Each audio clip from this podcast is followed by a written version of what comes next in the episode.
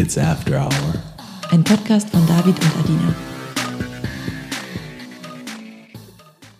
Hey David, Hey Babe, alles klar?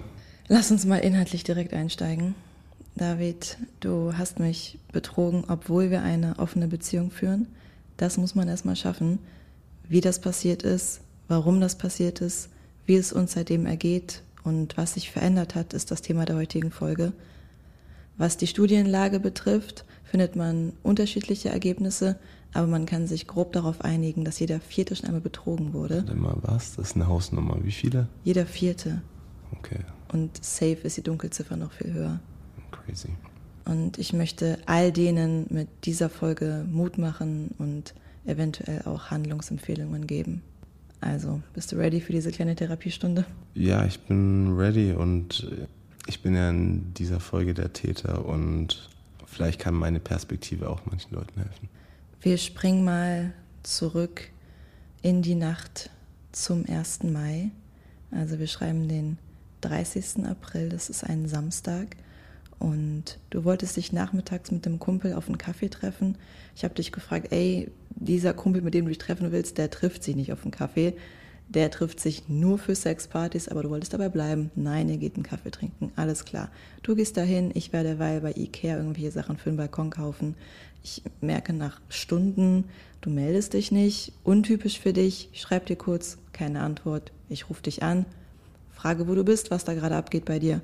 Und du sagst, du bist in deiner alten Wohnung mit deinem Kumpel, alles easy, ihr chillt nur. Und mir ist aber aufgefallen, irgendwas ist an deiner Stimme anders und du lügst mich gerade an. Und meintest du, ja, wir gehen gleich zu einer Party. Und dann meinte ich aber, nee, du lügst schon wieder. Sag mir jetzt einfach kurz die Wahrheit. Und dann kam raus, du bist gerade auf einer Party und zwar auf einer Sexparty und du hast nicht nach unseren Regeln gespielt und mir vorher Bescheid gesagt, dass du hingehst. Hätte ich da schon gewusst, dass das die kleinste aller Lügen ist, die du mir in den darauffolgenden drei Monaten erzählst, eieiei. Ja, ich, ich, ich hätte direkt da wissen müssen, okay, scheiße, ich gehe wieder nach Hause zu Wifi und hätte viel Leid erspart. Aber ich bin voll Trottel und habe natürlich so gut wie alles, was man falsch machen kann, falsch gemacht in dieser Nacht. Und ich glaube, das können wir jetzt so ein bisschen Stück für Stück offenlegen. Genau, es ging dann so weiter, dass du ungefähr nach einer Stunde mir ein Foto geschickt hast, wie du einen Cockcage umgemacht hast. Und ich habe dich dann gebeten, nach der Lüge, die schon am Telefon kam, schick mir bitte den Schlüssel, beziehungsweise bring ihn mir einfach vorbei. Du hast dich dann in die Bahn gesetzt, bist zu mir nach Hause gefahren, kamst hier an und meintest, du hast den Schlüssel verloren. Was ja auch wirklich der Fall war. Es war auch lustig, du hast, so ein, du hast mir dieses Ultimatum gestellt, weil wenn du mir jetzt nicht den Schlüssel bringst, dann ist alles vorbei. Ich, so, ich komme natürlich, ich komme direkt. Stimmt, du hattest, glaube ich, eine halbe Stunde Zeit, um mir den Schlüssel zu Ja, bringen. genau. Mhm. Also ich voll durch Berlin gerannt, so von U-Bahn zu U-Bahn. Und dann merke ich, wie ich vor deiner Tür stehe und dann der Schlüssel nicht in meiner Tasche ist. Und ich so, fuck, das kommt natürlich gerade richtig komisch. Genau, du kamst hier an, ohne Schlüssel, aber komplett verschwitzt und ein bisschen verwirrt. Und ich habe dich gefragt, ey, was hast du genommen? Und du meintest zu mir, auch nichts, ein bisschen Methadron, aber mehr ist da nicht gewesen. Und dazu muss man wissen, einige Wochen vorher hatten wir schon so einen kleinen Zwischenfall, wo du ein bisschen zu viel G genommen hast. Und ich war mir hundertprozentig sicher, dass du wieder ein bisschen G genommen hast. Vielleicht kannst du kurz mal erklären, was das ist.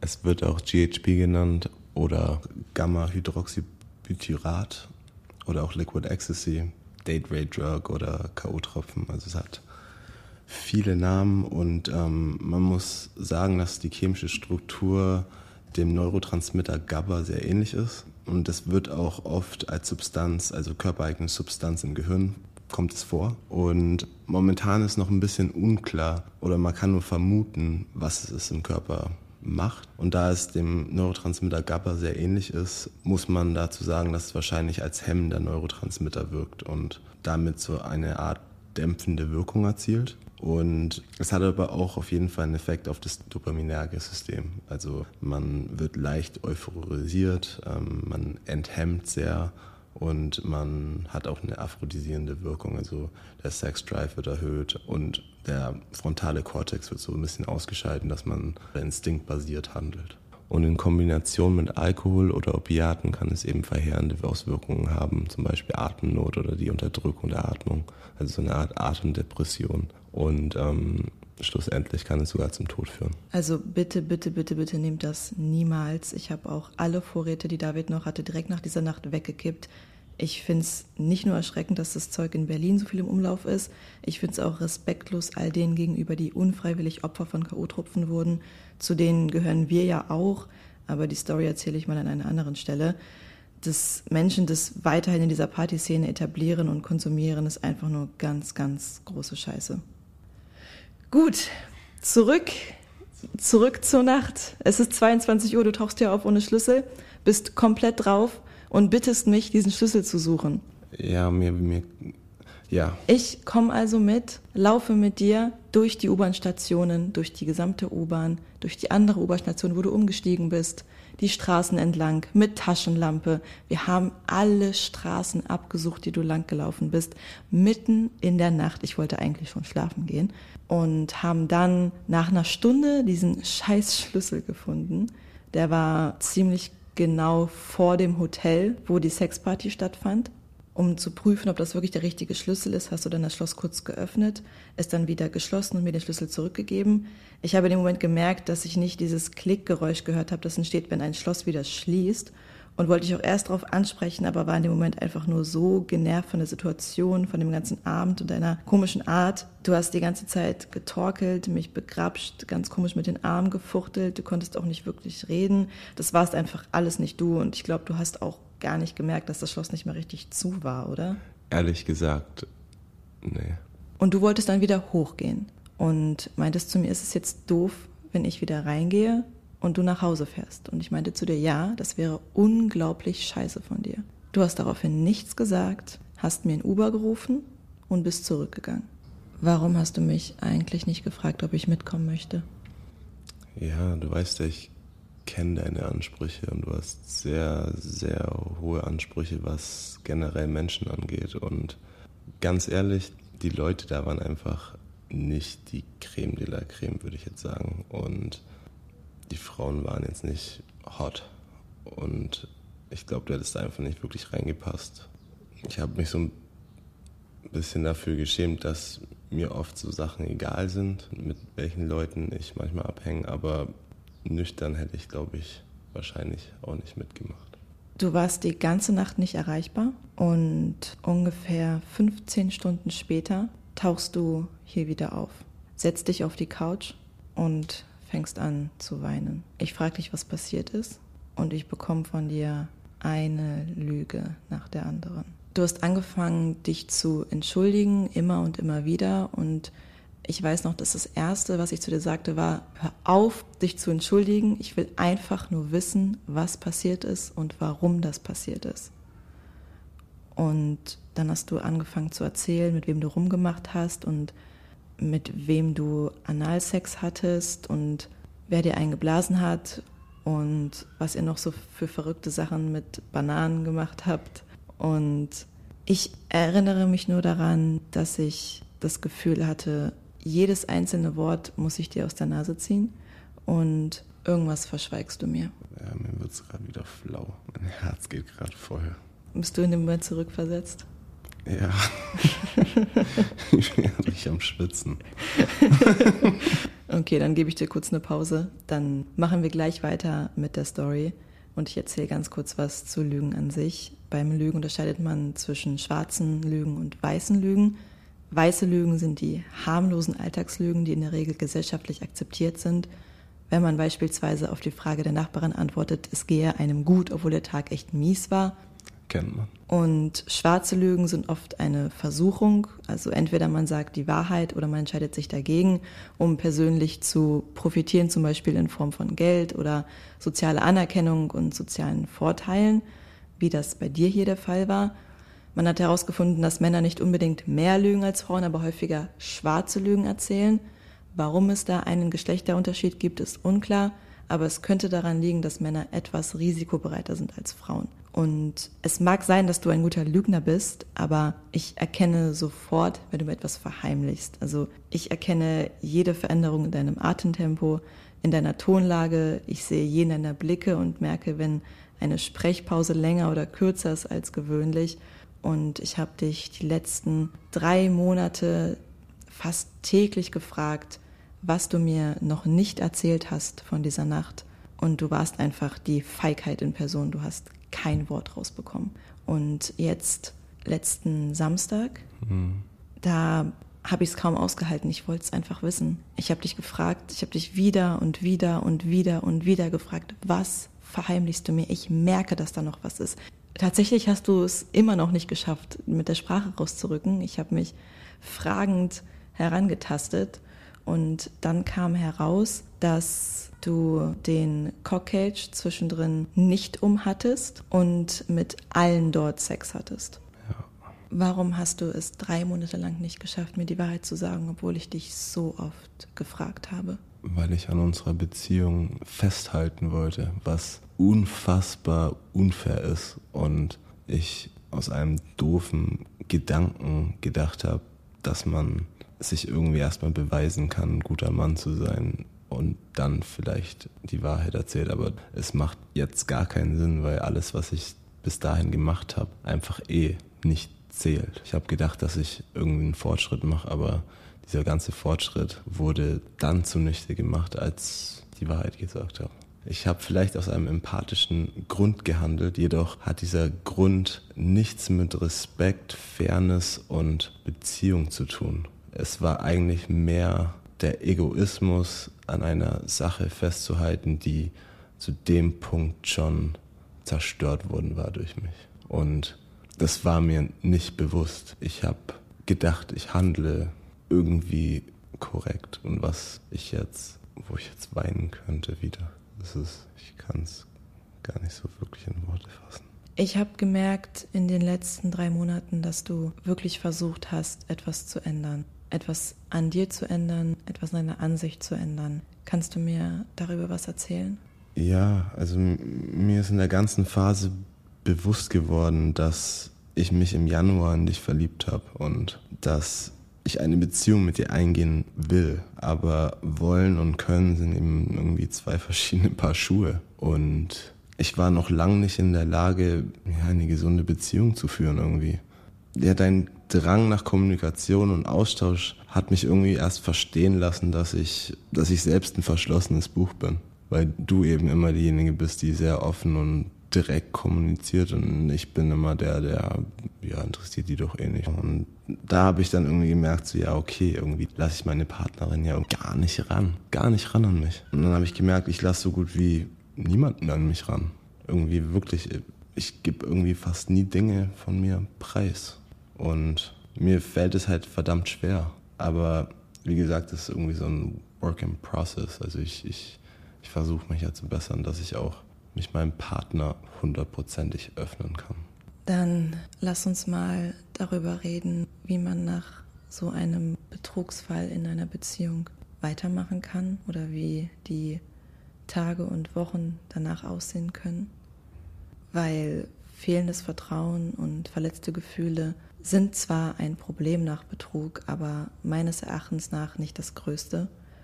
Das größte Problem nach Betrug ist das Ungleichgewicht, weil wir haben nicht mehr ein Paar, sondern wir haben einen Täter und ein Opfer. Als Opfer bin ich automatisch in der schwächeren Position und bei einem Machtgefälle wie diesem kann man keine Beziehung führen.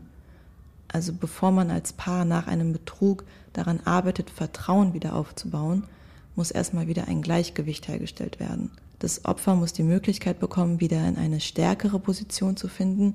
Und wie das genau am besten funktioniert, ist für jede Beziehung individuell zu betrachten. Wie glaubst du, können wir das angehen, dass dieses Gleichgewicht wieder hergestellt wird?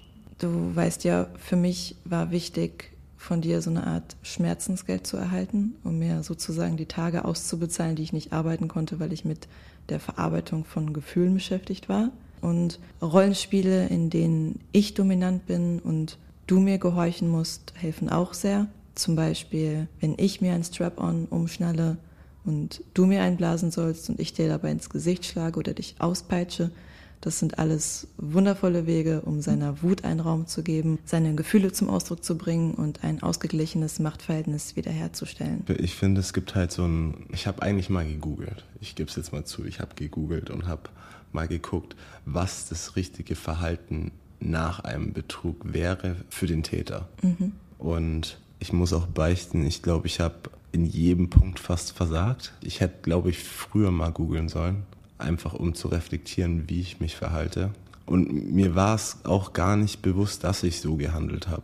Wie hast du denn gehandelt und wie hättest du gerne gehandelt? Ich habe mich sehr zurückgenommen. Ich habe versucht, dass alles normal ist. Und es war halt nicht alles normal. Ich habe gedacht, okay, wenn was ist oder wenn du Reden, Redebedarf hast, dann bin ich immer da, um zuzuhören und mit dir das zu kommunizieren. Aber ich habe immer gedacht, wenn du nicht auf mich zukommst, dann will ich das lieber gar nicht ansprechen. Und genau das ist eben der falsche Approach. Ich sollte derjenige sein, der mindestens genauso viel auf dich zukommt. Ja, und ist halt ein innerliches Gefühlschaos, ne? wenn so ein Betrug stattfindet oder so, so eine Situation aufkommt. Man weiß nicht, ob man gehen soll, ob man bleiben soll, irgendwie, ob es Trauer, Wut, Angst, Liebe, Sehnsucht, es ist alles durcheinander und irgendwie fühlt sich manchmal was genau richtig an und dann am nächsten Tag ist dann wieder der größte Fehler. Wenn wir Abstand brauchen und dann haben wir doch wieder irgendwas. In dem Moment fühlt es sich vielleicht gut an und dann danach denkt man sich so, fuck, warum habe ich denn die Person wieder geküsst? Nach so einem Betrug ist halt, ich würde sagen, die Unschuld in der Beziehung ist verloren gegangen. Die Beziehung wird auch nie wieder die gleiche sein. Man kommt nicht wieder zu diesem Ausgangspunkt, aber ich glaube, wenn Paare es schaffen, diese Hürde zu überwinden, kann man sogar noch stärker rausgehen. Ich muss sagen, du hast nicht alles falsch gemacht aus meiner Sicht, weil viele Menschen, die ihren Partner betrogen haben, wollen danach einen Neubeginn. Sie wollen irgendwie von vorne anfangen und diesmal aber alles richtig machen, was ja der größte Schwachsinn ist. Also so etwas wie ein Neuanfang gibt es einfach für Beziehungen nicht. Die Vergangenheit existiert, der Schmerz existiert, das Trauma existiert und das hast du beispielsweise nicht gewollt oder nicht erhofft. Und ein weiterer Fehler, den ich oft mitbekomme, ist, dass viele versuchen, die Trauer mit Freude aufzuwiegen. Also sie haben durch den Betrug dem Partner viel Trauer bereitet und wollen ihn wieder lachen sehen, also wollen sie das Äquivalent Freude verbreiten. Sie schenken Blumen, kaufen teuren Schmuck, laden zum Dinner ein, fahren in Urlaub etc. Das ist aber kein Pferderennen zwischen Pferd Trauer und Pferd Freude, um mal zu meinem Beispiel zu kommen. Das ist mir gestern Abend im Bett eingefallen. Geil. Ich kann es nicht besser erklären, ich will es aber unbedingt rüberbringen, dass es jeder versteht. Also, es ist kein Pferderennen zwischen Pferd Trauer und Pferd Freude und je nachdem, welches Pferd mehr Training, Aufmerksamkeit und Doping bekommt, liegt vorne und führt, sondern wir haben hier ein Pferd und das ist krank. Und wenn das krank ist, kannst du dem noch so viel Training, Aufmerksamkeit und Doping geben. Es wird nicht gewinnen. Es braucht Zeit, Geduld und individuelle Medizin. Und wenn man ganz viel Glück hat, dann wird es irgendwann wieder rennen können. Ja, das ist schön gesagt. Weißt du, was auch lustig ist? Ich habe mir die Frage gestellt, ob da noch Liebe ist und ob ich bereit bin, dafür zu kämpfen hm. und sich auf die Veränderungen einzulassen, weil ich wusste, okay, jetzt es wird sich grundlegend viele Sachen verändern. Und ob ich dafür bereit bin, weil wenn ich jetzt auch nicht dafür bereit wäre, dann würde es, glaube ich, auch gar keinen Sinn machen. Und deswegen war mir dann an dem Zeitpunkt wirklich bewusst, okay, ich bin über alle Ohren nicht verliebt und ich bin ready für was auch immer kommen wird. Mein größter Fehler ist, dass ich nicht direkt alle Sachen vom Tisch geräumt habe und halt viele Halbwahrheiten erzählt habe. Naja, und dann kommen wir noch zu unseren vier Rs. Vier was? Vier Rs. Es gibt diese vier Rs, die nach einem Betrug oder nach irgendwas Traumatischem passieren müssen. Ich beginne mit Remorse, das heißt, dass man Reue für sein Verhalten und für seine Kommunikation zeigt. Und bevor dem ganzen Event habe ich dich ausgeschlossen, was super uncool ist. Und währenddessen war ich dann eben unempathisch und meistens auch respektlos und danach war ich dann eben unehrlich und nicht verständnisvoll und das tut mir wirklich, wirklich leid und äh, ich hoffe, du kannst mir irgendwann verzeihen und ja, dann kommen wir zu Responsibility, also die Verantwortung, also dass man selbst die Verantwortung für sein Handeln hat. Dass es keine andere Person, kein anderes Event dafür verantwortlich ist, wie du gehandelt hast. Dann die Recognition, dass man es anerkennt, seine Gefühlslage, wie es davor war, wie es währenddessen war, wie es danach war. Da werde ich dann später auch noch kurz eingehen, wie ich meine Gefühle in den Situationen eingeordnet habe. Und dann am Schluss die Remedy, also die Wiedergutmachung, dass man wieder versucht, die Beziehung zu etablieren und dafür eben zu kämpfen. Ich glaube, da habe ich auch noch nicht mein Bestes gegeben, aber ich arbeite da noch dran. Du, ich würde lieben gerne ein bisschen mehr über deine Gefühle hören. Ja. Hau raus. Bevor es in diese Nacht reinging, ich hatte ein unangenehmes Gefühl schon direkt bevor wir da hingegangen sind. Ich war angespannt. Es war so eine Art Ungewissheit in mir und ich war unsicher. Ich war super unsicher. Und dann während der Party, als ich dann auch ein paar Drogen genommen hatte, hatte ich natürlich diese Lust, diese, diese Spannung. Ich hatte keine Klarheit und ich war super unempathisch.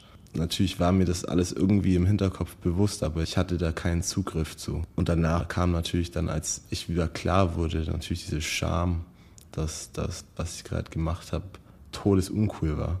Ich hatte natürlich Todesangst, weil ich gerade eine schöne Beziehung damit angebröckelt habe, zerstört habe.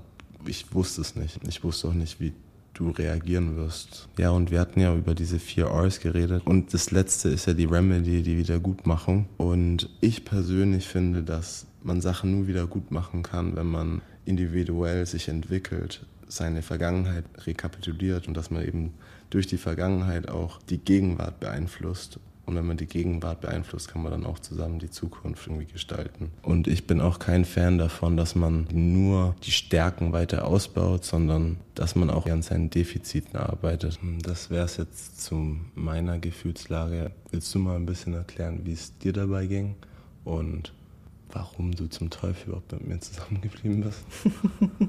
Ich war sehr, sehr, sehr enttäuscht von dir, weil ich einfach mehr Potenzial in dir gesehen habe. Mein großes Glück ist aber, dass ich mir selbst so viel Liebe und Aufmerksamkeit schenke, dass ich es von niemandem sonst unbedingt brauche.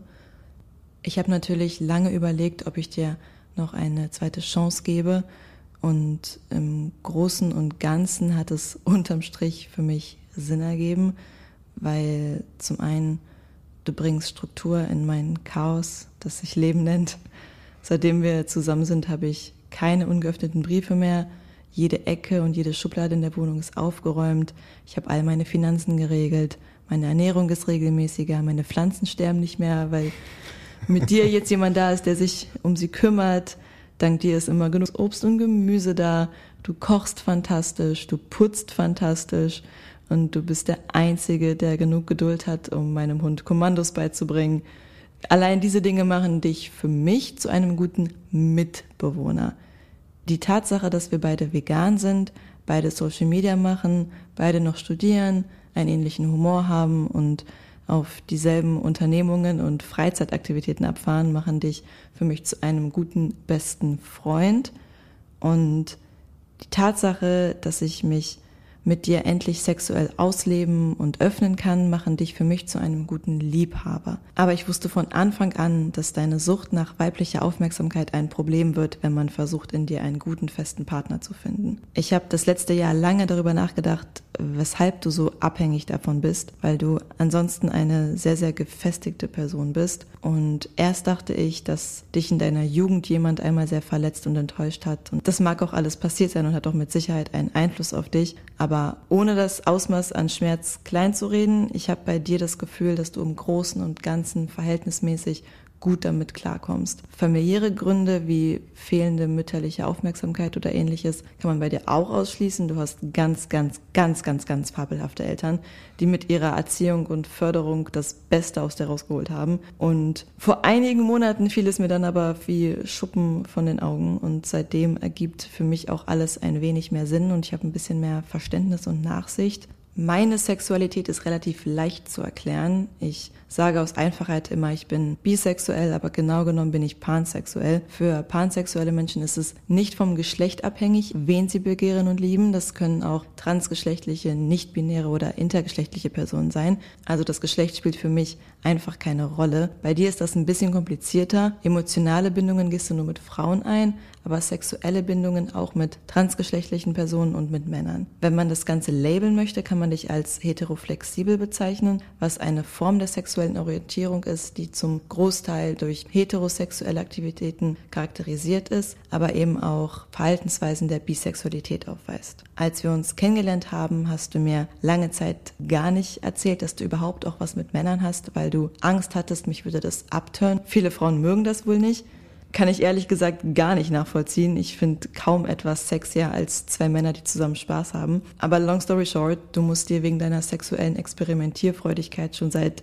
über zehn Jahren immer wieder von allen Seiten anhören, du seist schwul. Du hast mir gegenüber schon öfter geäußert, dass du deine Sexualität nicht so richtig immer verstehst, woraufhin ich dann zu dir meinte, Sexualität muss man nicht verstehen, die muss man nur fühlen. Aber ich bin mir mittlerweile ziemlich sicher, dass du diese ganze weibliche Aufmerksamkeit brauchtest, um dir selbst zu beweisen und dir selbst die Bestätigung zu geben, dass du primär heterosexuell bist. Das kann gut sein. Kann wirklich gut sein. Ich glaube, von diesem Basketball-Background her war es immer schwierig. Ich sehe mich immer noch als hetero, wie gesagt, flexibel, aber der Teil war halt tabu jahrelang. Ja, und ich wollte dich nochmal komplimentieren, dass ich glaube, ich niemanden kennen, der in so einer Situation so klar bleibt, der so stark reagiert und so genau gegenteilig wie ich handle. Wie gesagt, ich war das geschlossene Buch. Ich wollte immer nicht reden. Ja, und du bist eben genau das Gegenteil. Dein Ventil ist, deine Emotionen zu zeigen, zu leben. Und wenn du nicht mein Guide gewesen wärst, dann wäre die Beziehung schon längst den Bach runtergegangen glaube ich wirklich, dass, dass wir hätten, glaube ich, keine Chance gehabt, wenn du nicht du gewesen wärst. Und dafür bin ich auch echt dankbar. Und ich glaube, ich liebe auch die Person, die ich mit dir bin. Und egal wie unser Weg weitergeht, in welche Situation wir kommen, ich mag die Person, die ich jetzt bin. Und ich werde, glaube ich, auch nicht wieder zurückgehen, egal was passiert. Hast du schön gesagt ich weiß nicht, ob du dazu was sagen kannst, aber du redest gerade von der Person, die du jetzt bist und einer Person, die du warst. Hast du für mich eine Erklärung, was der Unterschied ist zwischen diesen zwei Personen? Ich glaube, die Person, die ich jetzt bin, weiß genau, wer sie ist. Ich glaube, somit kann man es am einfachsten sagen. Ich weiß, wer ich bin, ich weiß, was ich kann. Und das langt mir davor, habe ich, glaube ich, oft danach gestrebt, herauszufinden, wer ich bin. Und in diesem Search ist viel verloren gegangen. Ich merke auch, dass du seit einigen Wochen gefestigter bist, mehr mit mir redest, versuchst immer das Richtige zu tun, es noch nicht immer tust, aber du versuchst es und das ist die Hauptsache. Ja. Was ich noch abschließend sagen möchte, wir sind definitiv nicht mehr dasselbe Paar, wie wir vor dieser Nacht waren.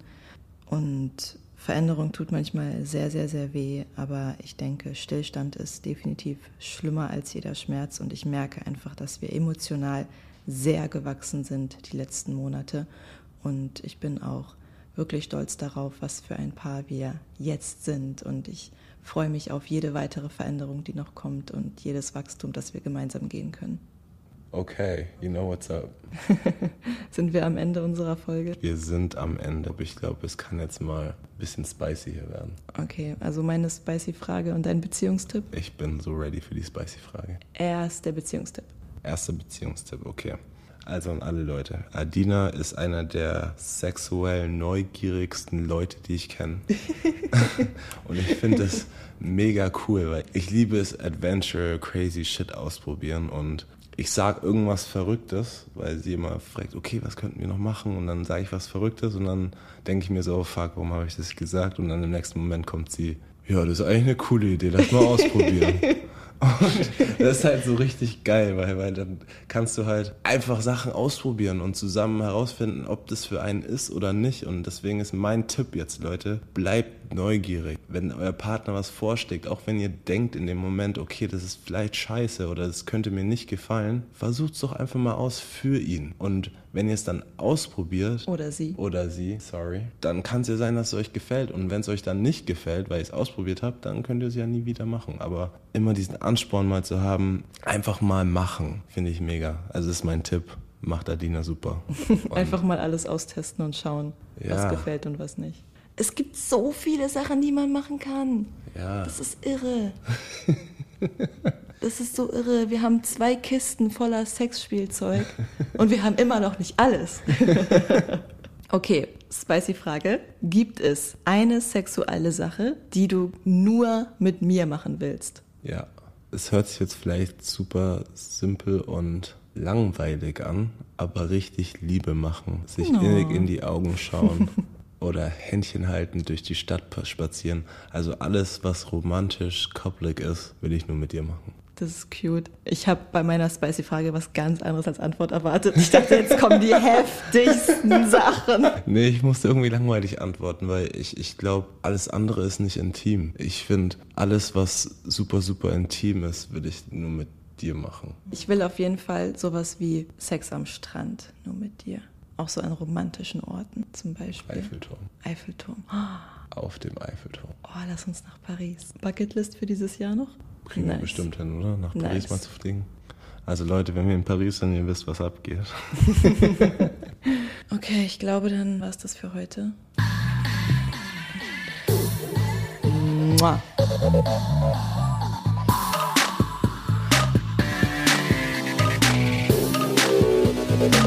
Thank